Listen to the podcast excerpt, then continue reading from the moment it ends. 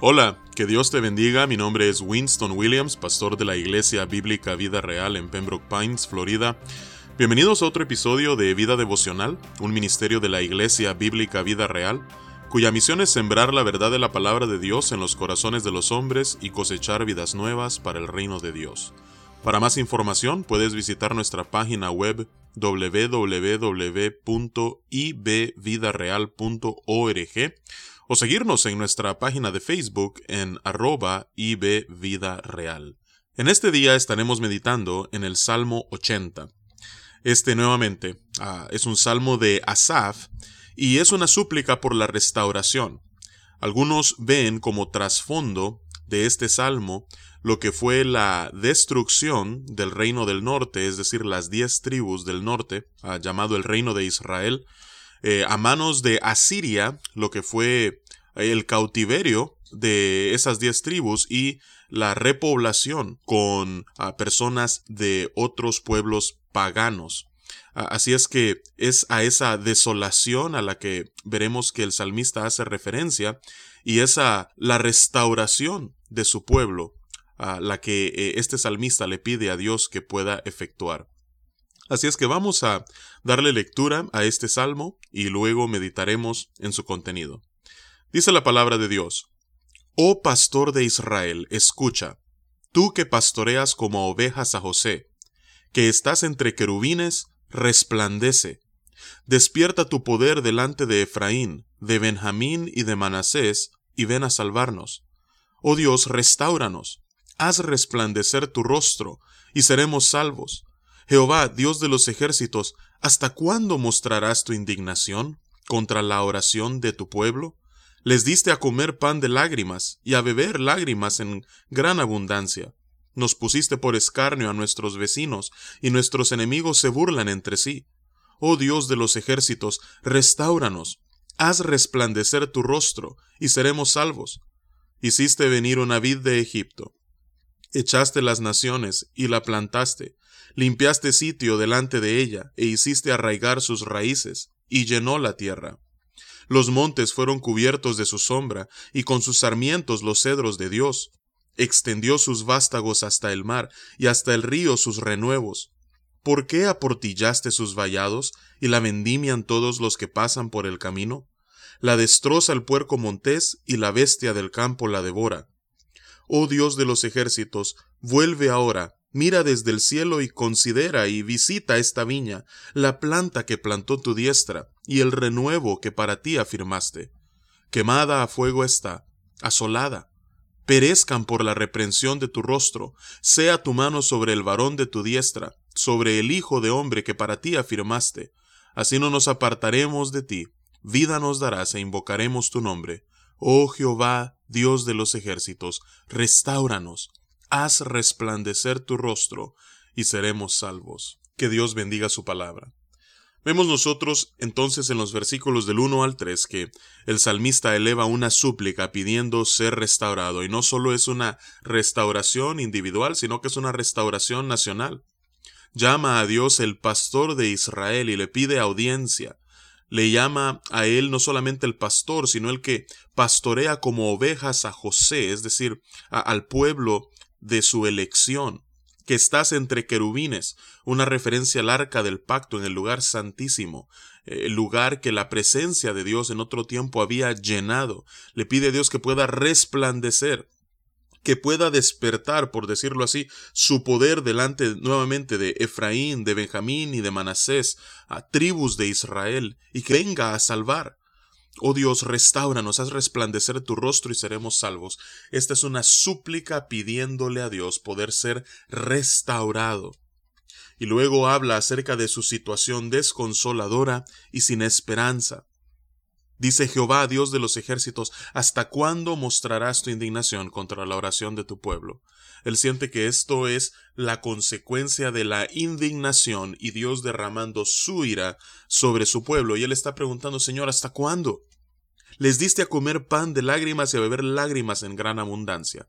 Habla en manera poética del sufrimiento, del dolor, la tristeza, la aflicción del pueblo.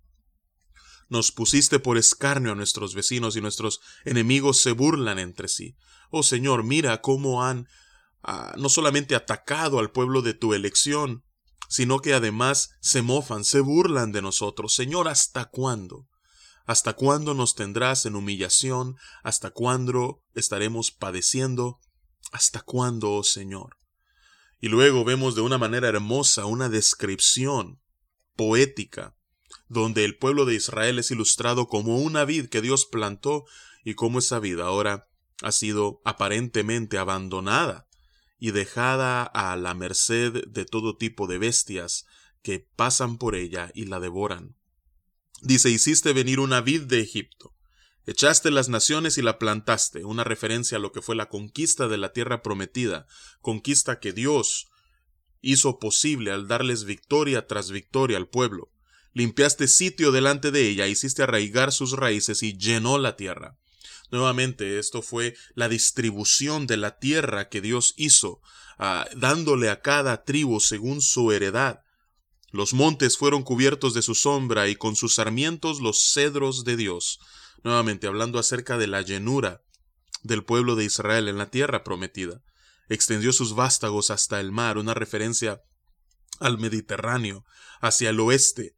Y luego dice, y hasta el río sus renuevos, una referencia al río hacia el este. ¿Por qué aportillaste sus vallados y la vendimian todos los que pasan por el camino? La destroza el puerco montés y la bestia del campo la devora. Está hablando acerca del ataque que ha sufrido el reino de Israel y cómo sus enemigos, cuales bestias feroces, han llegado para destruir la vid. Oh Dios, Jehová de los ejércitos, vuelve ahora, dice el versículo 14, mira desde el cielo y considera y visita esta viña, la planta que plantó tu diestra y el renuevo que para ti afirmaste, quemada a fuego está, asolada. Él le pide nuevamente, Señor, mira nuestra condición. Mira lo que han hecho de tu pueblo, mira lo que han hecho de tu viña, mira la humillación, mira la destrucción mira nuestra condición. Y luego le pide una vez más, como al principio, que Dios pueda descender y restaurarles.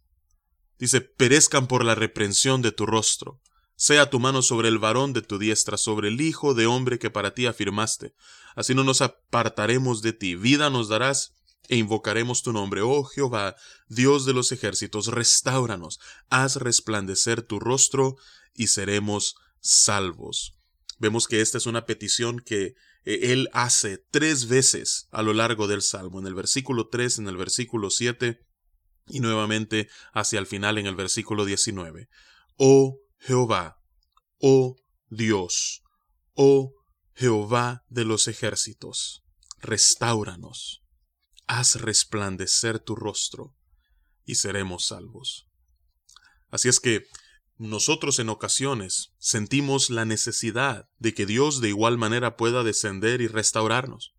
Quizás no hemos sido invadidos por un ejército enemigo, quizás a nosotros no estamos siendo víctimas de burlas de los enemigos de Dios, pero en ocasiones quizás a nosotros nos ha tocado de igual manera, como dice el versículo 5, en ocasiones se nos ha dado a comer pan de lágrimas y se nos ha dado a beber lágrimas en gran abundancia.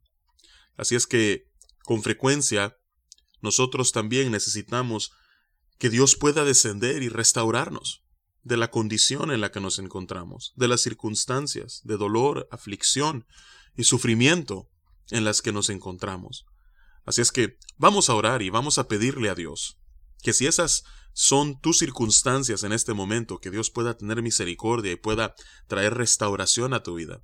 Y si quizás en este momento tú estás gozando de eh, bonanza y de buena ventura, que cuando vengan esos tiempos de dificultad, Dios pueda nuevamente restaurarte.